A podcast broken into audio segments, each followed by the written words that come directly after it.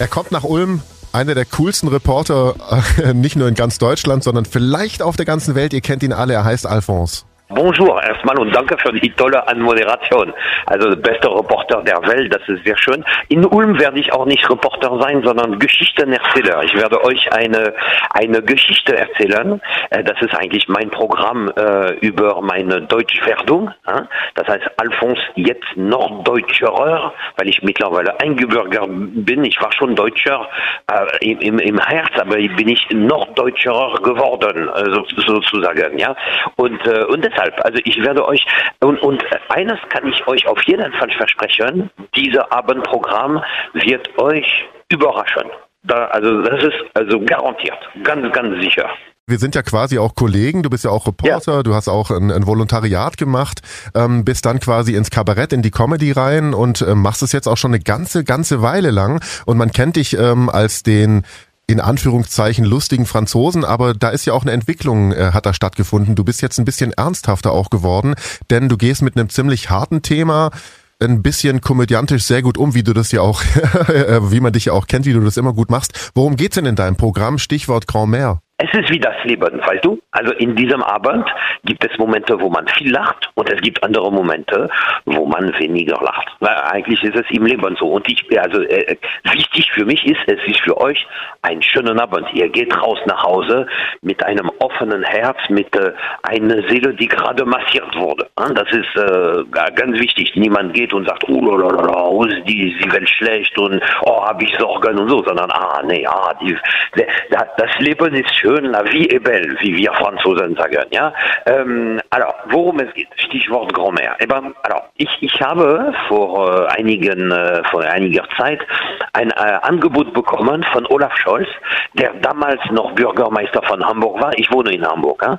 Und äh, er, er, er fragte in einem Brief, ob ich äh, Deutscher werden möchte. Nach dem Motto, Sie sind so lange in Deutschland, hätten Sie nicht Lust, Deutscher zu werden? Und ähm, du, es hat lange gedauert, bis ich diese Frage beantwortet beantworten konnte. Als sie diesen Brief bekam, das hat mich so richtig, äh, wie soll ich das sagen, aus der Bahn gebracht. Ja, apropos aus der Bahn, ich warte gerade, ich bin am Bahnhof, ich bin gerade äh, äh, am Warten auf die nächste Bahn. Und ich glaube, wir haben Zeit, weil die kommt erstmal nicht. Äh, alors voilà, dieser Brief habe ich bekommen und äh, bon voilà. Und, äh, und ich wusste nicht, will ich Deutscher werden oder nicht. Und das hat lange gedauert, bis ich wusste, warum das wusste bisher keiner, aber ich habe äh, dann es gesagt in diesem Theaterstück, das ist eine wahre Geschichte, weil meine Großmutter ähm, die war in Auschwitz. Die hat überlebt, allerdings, ja. Das heißt, als Kind hatte ich eine Großmutter, die ein, ein Tattoo äh, auf den äh, Arm war. Das war ihre Auschwitz-Nummer. Und sie hat mir viel davon erzählt. Und es gab eine Sache, die ich als Kind gar nicht verstehen konnte, nämlich, ähm, sie hat die Deutschen nicht gehasst. Und ich sagte, mes Grand-Mère, also so habe ich sie genannt, das heißt Großmutter auf Französisch, mes Grand-Mère, mit dem, was du erlebt hast, normalerweise, du solltest doch die Deutschen hassen. Und sie sagte, no, no, Petit Tête, so hat sie mich genannt, kleiner Kopf, Petit Tête. Ich sagte, no, ich, ich hasse nicht die Deutschen. Und dann wollte ich wissen, wie, wie, wie, warum? Also eigentlich fand ich sie nicht normal. Normalerweise solltest du doch. Und sie hat mir immer gesagt, ähm, ich verspreche, eines Tages werde ich dir das erklären. Und sie ist irgendwann gestorben.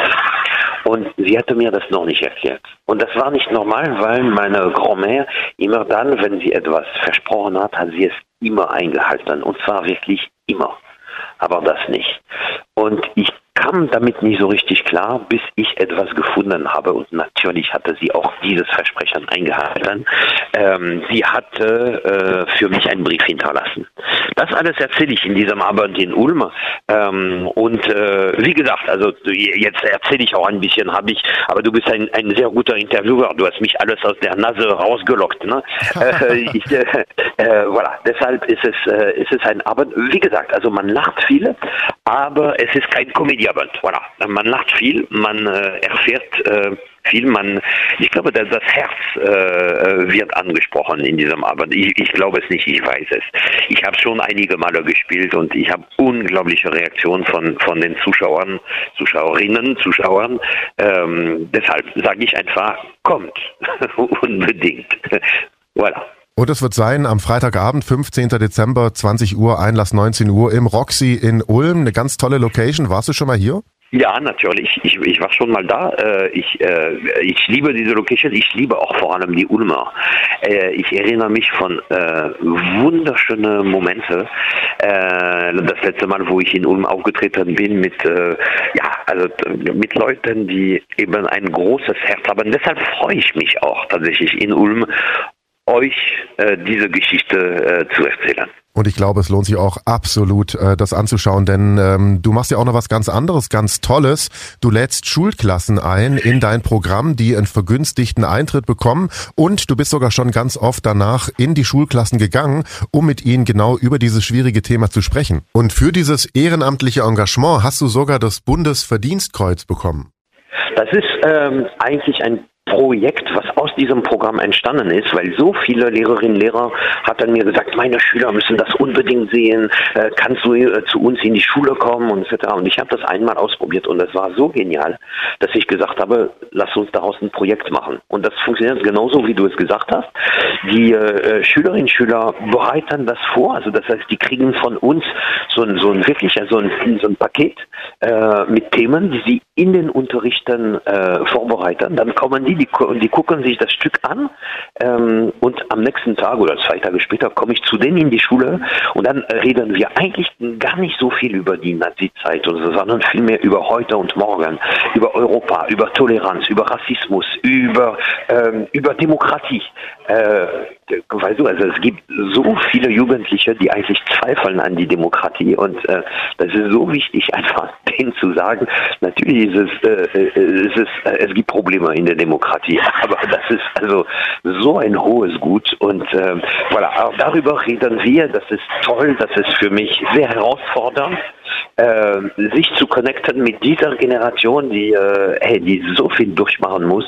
Ähm, es ist einfach genial. Und das ist das, was mein, also das mache ich alles ehrenamtlich und das ist das, was mir mein, mein Beruf als äh, Reporter, Kabarettist, wie auch immer du es nennst, als Lieblingsfranzose der Deutschen, keine Ahnung, äh, was mir auch anbietet und wofür ich so dankbar bin. Ähm, voilà, äh, voilà. Und weißt du was, mein Zug kommt gleich. Letzte Frage, äh, wie ist ja. es denn jetzt? Du bist jetzt Deutscher und Franzose gleichzeitig. Wie fühlt sich das denn an? Kommt zum Stück. das erzähle ich zwei Stunden lang. Aber so lange wird, wird der Zug nicht warten. Äh, kommt alle und äh, ich hoffe, der Zug kommt an. Bis bald. Bis bald. Ciao, Alphonse. Danke dir. Tschüss. Merci beaucoup. Ja, und da fährt er weiter mit seinem Zug, der gute Alphonse. Äh, ich danke ihm für das Interview, war ganz toll. Und ihr habt's gehört, am Freitag, den 15. Dezember 2023 um 20 Uhr geht's los im Roxy. Einlass ist um 19 Uhr, Roxy Ulm, ihr wisst, wo es ist. Da gibt's auch Karten, die gibt's auch online. Ich freue mich drauf. Ich bin Paolo Percoco. Vielen Dank fürs Zuhören. Bis zum nächsten Mal. Donau 3 FM. Einfach gute Nachrichten.